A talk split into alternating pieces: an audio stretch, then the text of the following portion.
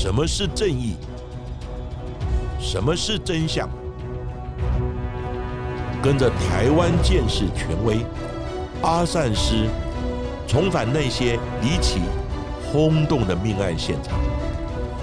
请听阿善师的剑士实录。各位听众朋友，大家好，欢迎收听今天的阿善师的剑士实录。我是剑士专家阿善师谢松善。大家好，我是子荣。谈到了近期的重大刑事案件，大家都会想到就是香港的二十八岁名媛蔡天凤的分尸命案。许多听众朋友们呢也热情的敲碗了，希望阿善师可以在节目当中来分享这一起骇人听闻的案件。不过这一起命案呢，目前还在侦办当中，虽然已经有些眉目，也锁定了嫌犯的身份，不过错综复杂的家庭背景、交友背景以及未完待续的共犯，还有如同寄生上流般的剧情。也让整个案件持续进展当中。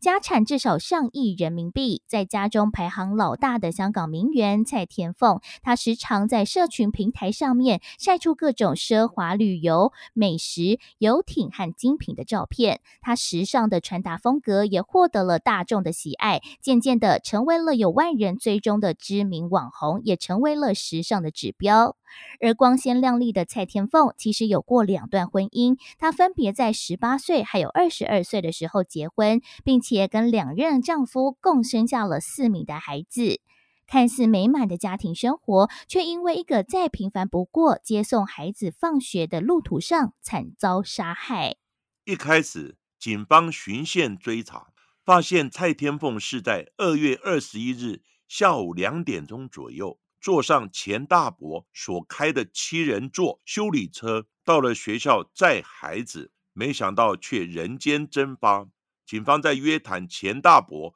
跟钱公婆之后，发现他们的说辞反反复复，有说谎的嫌疑，所以就将邝姓前夫一家呢予以缉捕。不过前夫却准备潜逃出境，没想到在二十四日下午。就在邝家龙尾村，他所租的房子里面的冰箱，发现部分的人体双腿的残肢，并且发现多项的杀人以及烹煮的器具。后来经过 DNA 的比对，也确认双腿残肢的主人就是失踪多日的蔡天凤。后续在二十六号，警方又在装有炖煮的红萝卜以及白萝卜的人肉汤中。找到了蔡天凤的头颅，发现头骨以及头发，还有皮肤以及肉都已经分离了，并且呢，在右耳后方找到大约有六点五公分大的钝器打击的伤，初步推测此伤因为致命的原因。不过蔡天凤的双手以及躯干至今仍然没有找到。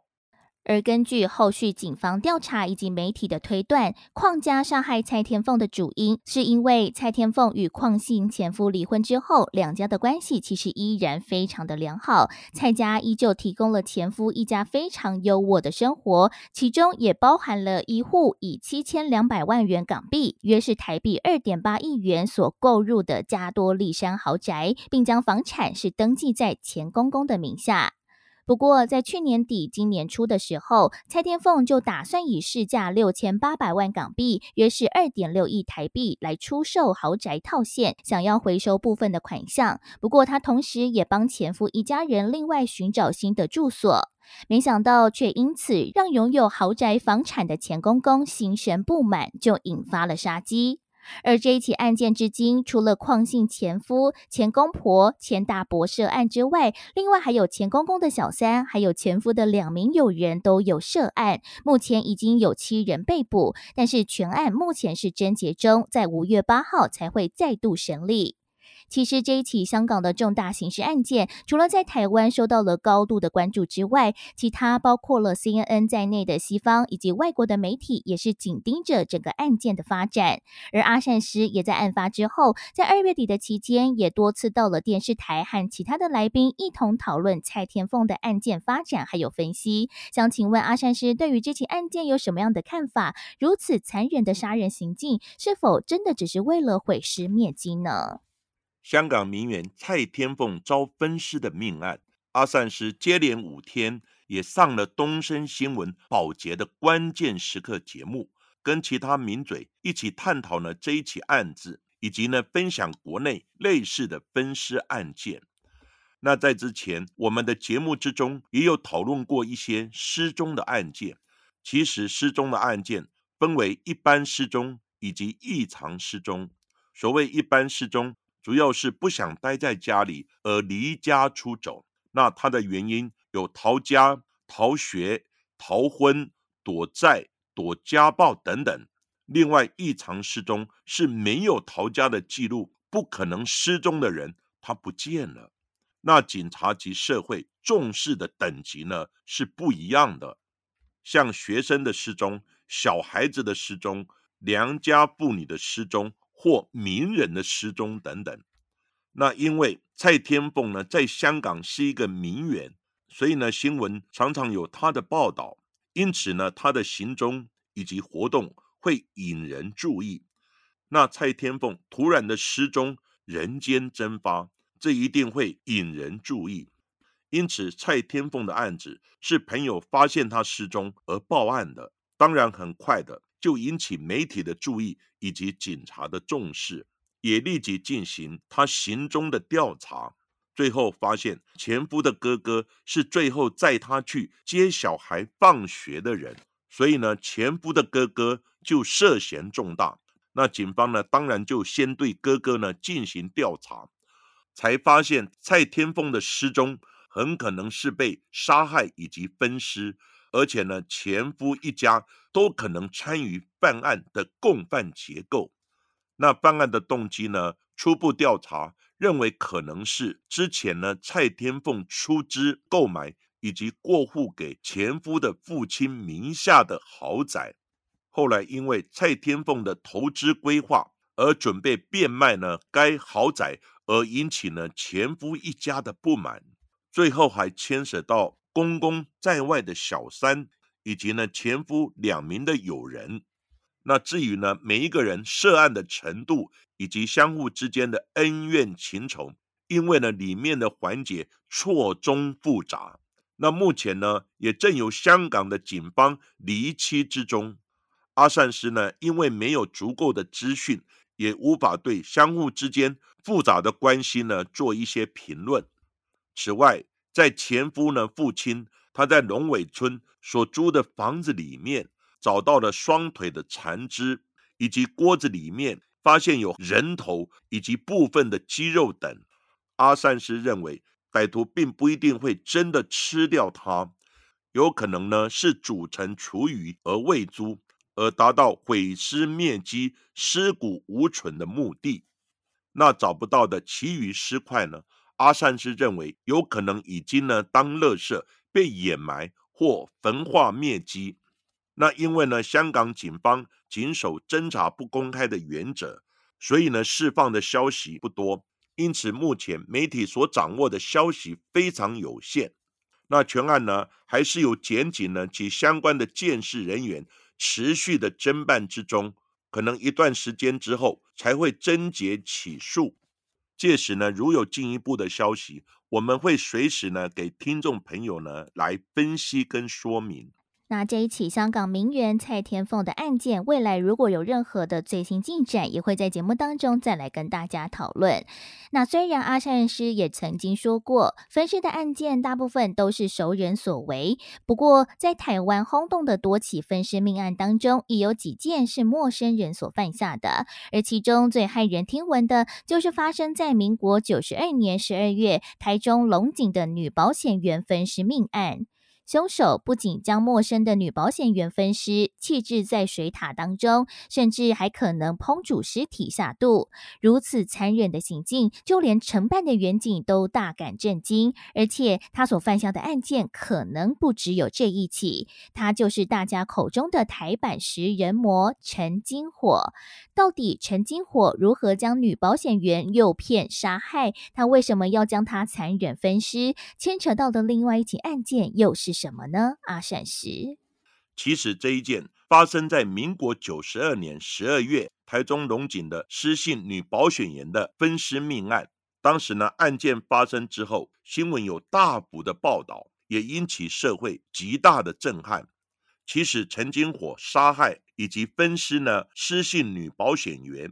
严格讲起来，应该还是列为认识的朋友。因为失信的保险员为了拉保险，所以呢常常到陈金火的机车店来谈论呢他客人机车保险的事宜，所以呢两人应该是认识的。而陈金火呢看到失信的女保险员，他只有一个人，而且呢也颇有姿色。因此呢，企图染指，但可能呢遇到抵抗，而最后呢将其杀害。甚至呢之前也有同样失踪的女大学生，也到过他的机车店呢来拉保险，但是呢最后仍列为失踪呢，迄今呢下落不明。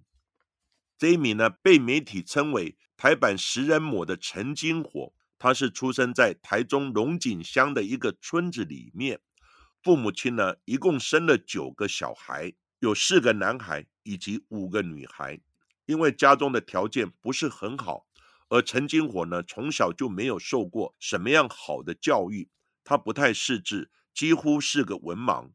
在他初中二年级的时候就辍学，然后就跟哥哥在机车行里面当学徒，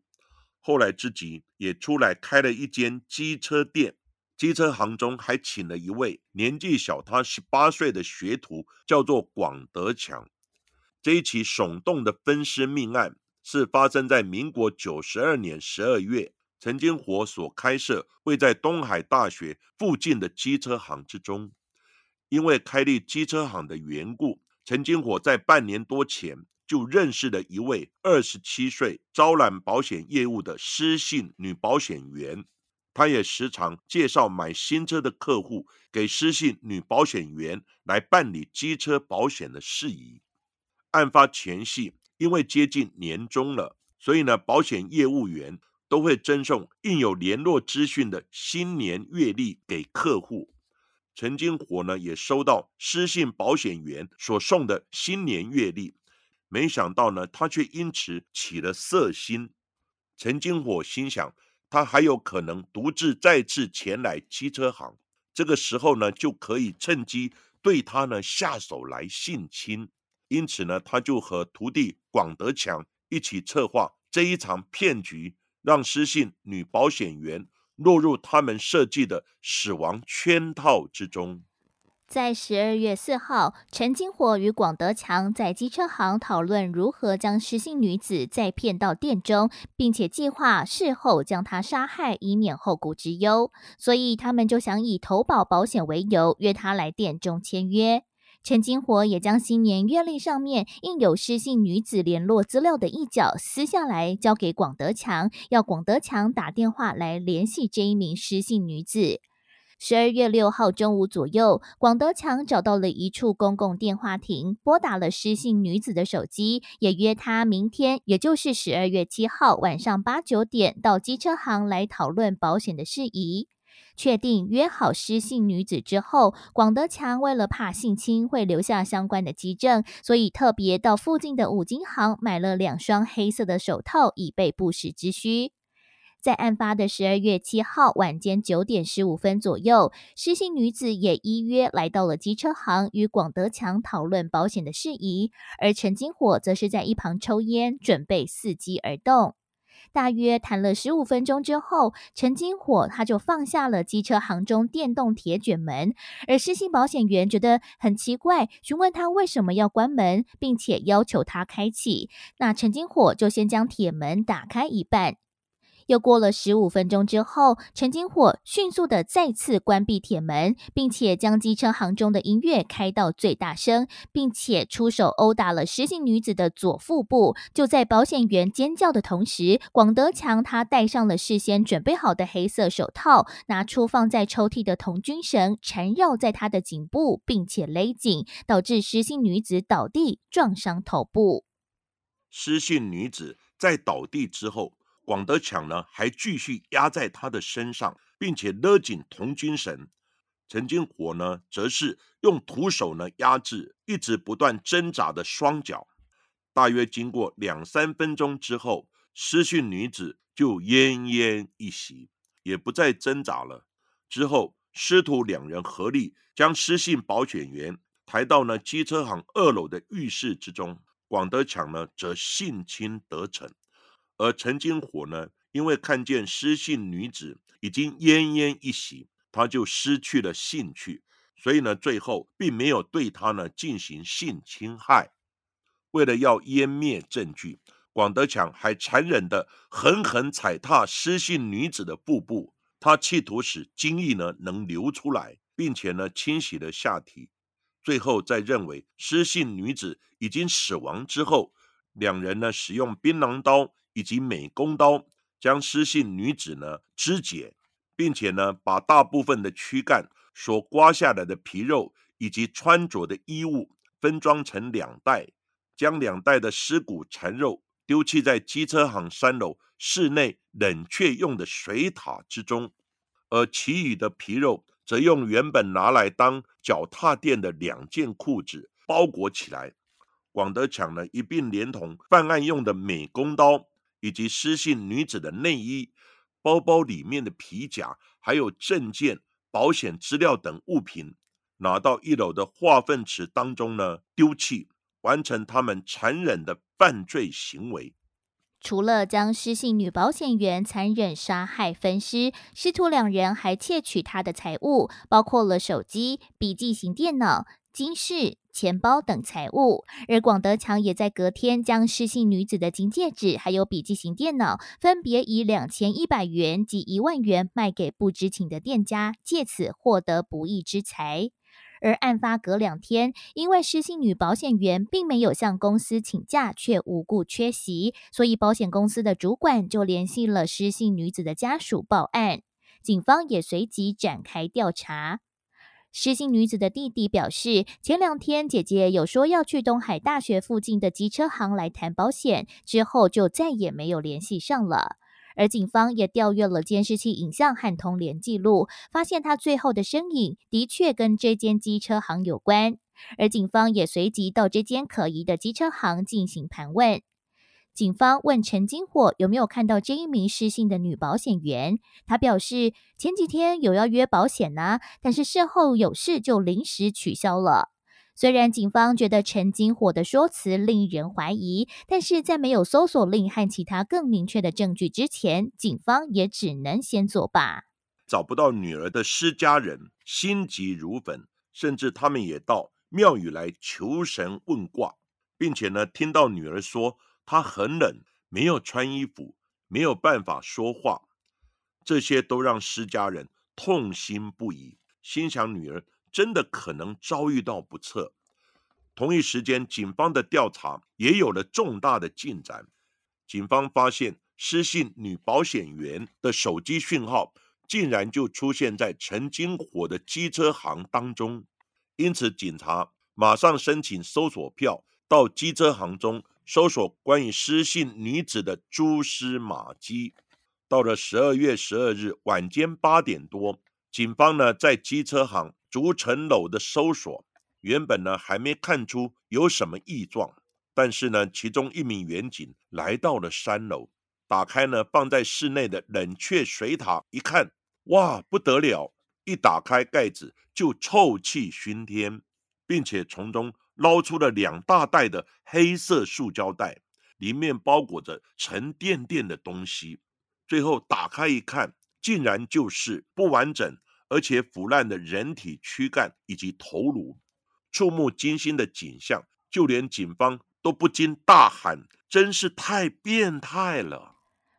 除此之外，警方也在化粪池当中打捞到陈金火还有广德强丢弃的其他物品，还有其他的尸体遗骸。警方马上以现行犯逮捕陈金火，不过他始终否认犯案，甚至把罪嫌推给他小时候的同学。不过，警方后续也排除了同学涉案的可能。而后续水塔内的人体躯干 DNA 的比对结果也出炉，证实就是这一名失踪的失信女保险员。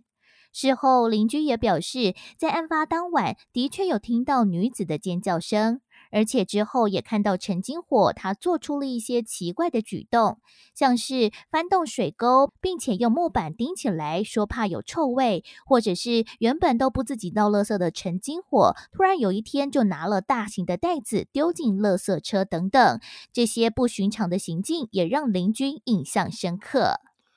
在警方侦讯的过程，陈金火始终否认涉案，也将罪嫌再度的推给自己的学徒广德强。警方也查到，到通讯行变卖失信女子笔电的就是广德强，因此呢，也立即扣押广德强。师徒两人不断的互推罪嫌。陈金火说，这一切都是广德强想要侵犯保险员所策划的阴谋。广德强却说，这是因为受到师傅陈金火的威胁，他不得不参与犯案。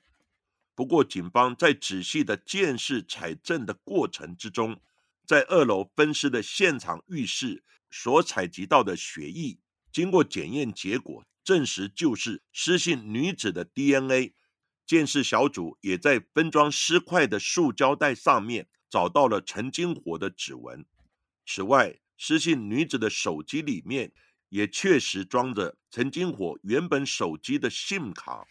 甚至陈金火的指甲里面也采证及验出了失信女子的 DNA，但是他还是依然死不认罪。最终，法医的验尸报告出炉，失信女子是死于窒息以及出血性休克，这就代表失信女子她被分尸的时候，其实她还是活着的。法医研判，失信女子事先被勒颈，处于昏迷、濒临死亡之前，遭到切割颈部致死，死后再遭到肢解的。而这一起案件之中，更令人觉得恐怖的是，在侦讯的过程当中，陈金火曾经语出惊人的自白说：“我吃了人肉，人肉咸咸的，是学徒广德强煎给他吃的，他不知道这原来就是失信女子的尸肉。”之后，他又翻供，一下说有吃，一下说没吃，一下又说那是狗肉，让警方觉得他是想误导办案。虽然警方后续也在机车行的厨房区域找到烹煮过的肉块，不过无法检测 DNA，无法直接证实那块肉块就是失信女子的尸块。不过失信女子的尸体确实不完整，有一些的内脏还有身体器官，最后还是无法寻获。因此，陈金火也被台湾的媒体冠上了“台版食人魔”的称号。被关押在看守所的师徒两人。呈现出来的行为反应大不相同。据说广德强被关押一个星期的时间里面，天天都被鬼压床，逼着他不得不跟警方一五一十的供出犯案的经过。不过陈金火在狱中的生活却一切如常，完全没有杀人犯那种受到良心谴责、无法安眠的状况。狱方的人员也表示，陈金火还会不断的翻阅自身案件的起诉书来研究案情，一心想着要如何脱罪。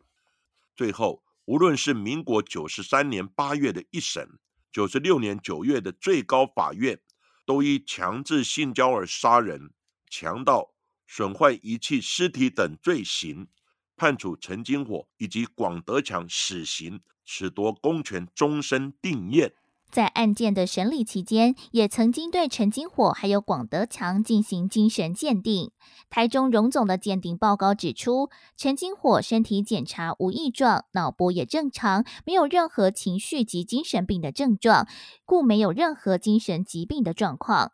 而广德强对于压力的阴影有困难，缺乏内在资源以及良好的阴影反应，因此容易做出比较没有效率的决定，对于人际关系也会比较逃避。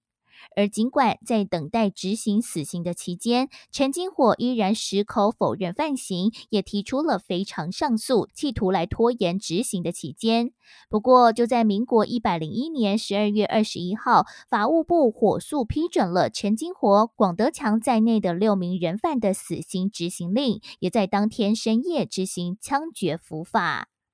根据狱警表示，两人在执行枪决之前。都脸色惨白，四肢无力，需要法警扶着进入法场。不过他们都没有留下任何的遗言。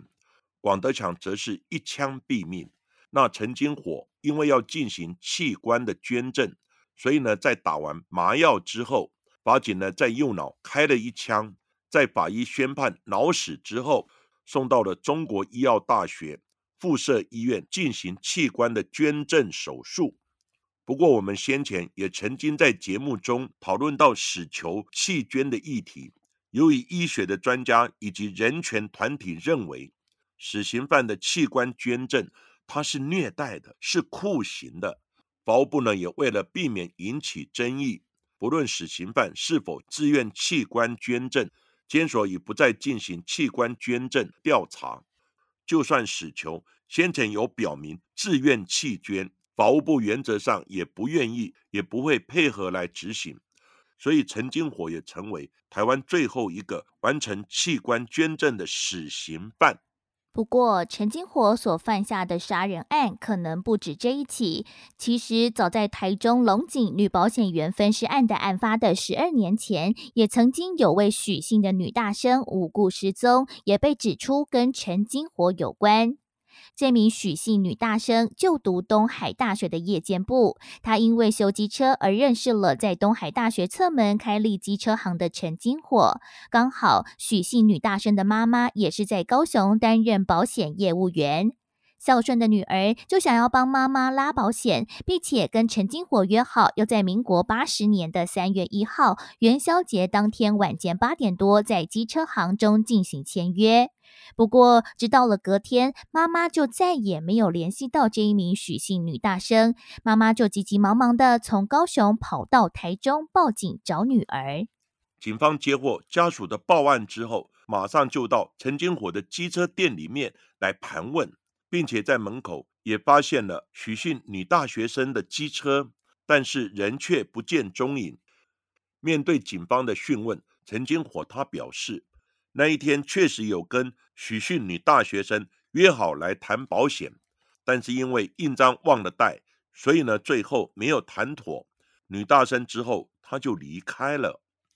陈金火又说，他之后急着去台中荣总陪老婆产检，至于女大生之后去了哪儿，他也不知道。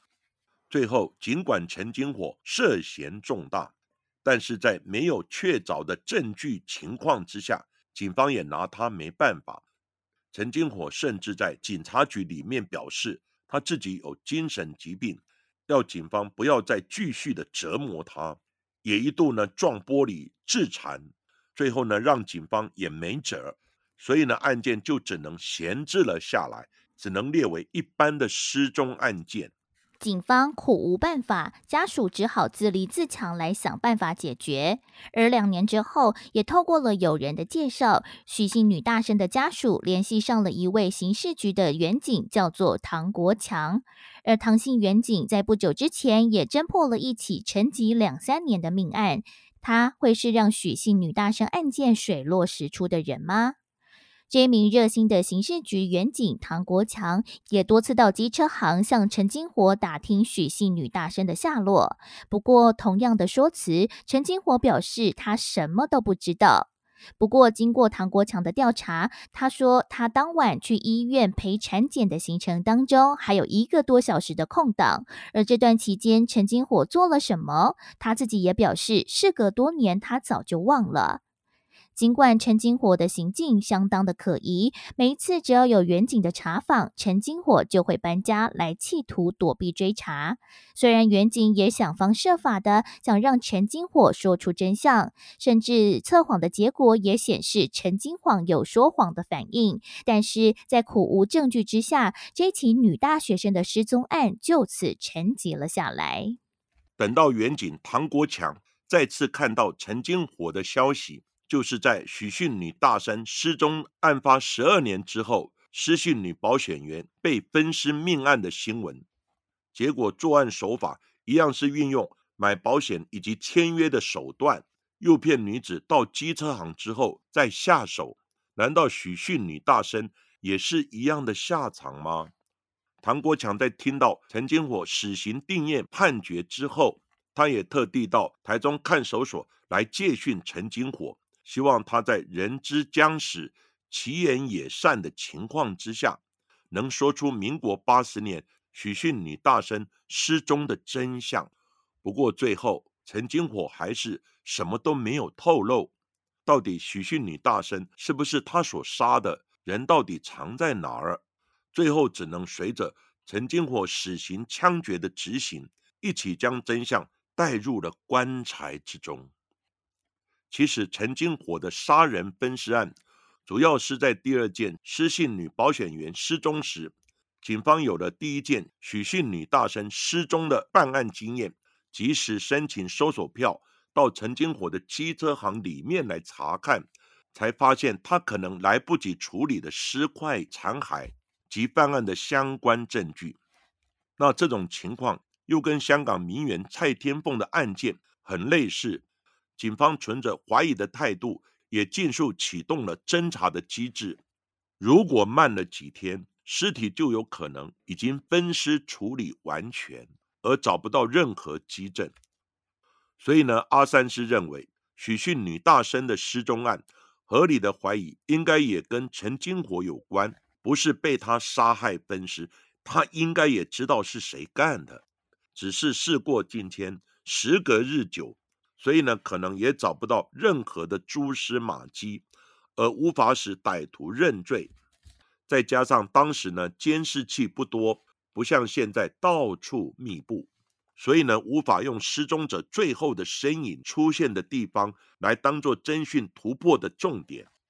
在没有任何物证佐证之下，陈金火又否认犯案，那警方还真是束手无策。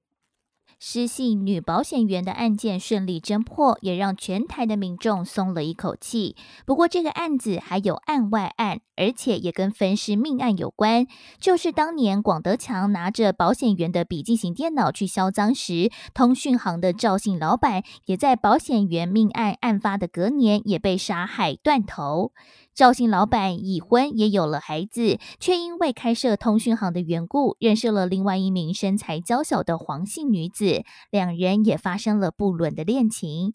但两人相恋之后，赵姓老板对黄姓女子施暴，甚至让她怀孕，也拒绝支付包养的费用，所以黄姓女子就怀恨在心。之后，也在某一次机会，在红酒当中加入了安眠药，让赵姓老板喝下，拿着刀子割下了赵姓男子的头颅，分别装进两个大型的黑色垃圾袋当中，谎称里面是充气娃娃，要他的灵性男友帮忙再到山上丢弃。一直到弃尸之后，黄姓的女子才向警方自首，而这一起的婚外情案件也才曝了光。赵姓老板在半年前才曾经协助警方逮捕了女保险员分尸案的共犯广德强，万万没有想到自己也同样惨遭分尸，魂断感情路，真是令人不胜唏嘘。而今天的台中龙井女保险员分尸案件就为大家讲到这里。在阿善师见识实录节目的最后，我们也来感谢近期赞助我们的听众伙伴。再次感谢喜欢剑士但与剑士无缘的谢小熊、台中哥、矮子飘飘飘、张黑伦、裴奇、画，还有两位没有署名的朋友的赞助与支持，非常感谢大家。而赞助我们节目的喜欢剑士但与剑士无缘的谢小熊留言说。超爱分析社会案件的节目。某天在看 YouTube，看到了阿善师在我在案发现场讲述方宝芳命案的影片。看完之后，也默默把阿善师见识实录跟我在案发现场都追到了最新集数。而另外也想要推荐 Disney Plus 上面的韩国连续剧《灾后调查日志》，是在讲述火灾现场跟刑事案件的调查哦。而另外，也在 Apple Podcast 看到了另外一位的听众，叫做行情以上计时未满，留言分享说：“刚刚才听完了翁仁显的那一集，猛然发现我的成长心路历程跟他还蛮像的。一路长大，不被父母理解，出事时永远孤单一人，独自面对，甚至有时候在学校遇到了霸凌，回家还会被父母责骂，指责不合群。”我的父母也不理解，也不承认我是雅思。这些种种都让我成年以后出现了面对自闭光谱的社交学习障碍之外，还有一定程度为反社会心理所苦。但是我为什么没有成为节目的材料呢？我觉得这和我从小个人笃信基督教有关。每次被父母责骂时，常常一边哭一边慢慢的翻阅圣经，平静下来。因此，我很好奇的想问一个假设性的问题：如果翁仁贤跟我一样，从小有坚定的信仰，不必然是基督教，有所心灵寄托，他是不是就不会如此恶劣了呢？当看到。行情以上，技师未满。听众朋友的留言，阿善师非常的感动。你问到翁仁贤，那个时候如果跟你一样有坚实的信仰，心里有所寄托，当然阿善师认为情况应该有改善。虽然说天下无不是的父母，但是父母管教的方式或是态度，有时候我们实在没有办法接受。那阿善师也建议。处理的方式就是在父母亲指责的时候，能够尽速想办法脱离现场，减少接触的机会，以避免正面冲突的发生。像这位听友建议的寄托信仰的方式，阿善师认为也很棒，让我们原本激动的情绪可以缓和下来，甚至认为这种情境是对我们的考验。所谓天将降大任于斯人也，必先苦其心志，劳其筋骨。所以呢，这可能是上天给你的考验，或许因此未来能有更大的成就。所谓忍人所不能忍者，未来必成大器。小不忍则乱大谋。山不转路转，路不转人转，人不转心转。让我们一起互相共勉之。而今天的节目就为大家进行到这里，谢谢各位收听阿善师见识实录。如果喜欢我们节目的话，欢迎在 s o n Spotify、Apple Podcasts、KKBox 上面来订阅我们的节目，并且踊跃留言给我们，给我们五颗星的评价哦。同时，也欢迎大家多多利用平台来赞助我们节目。那下一集也请大家继续听下去。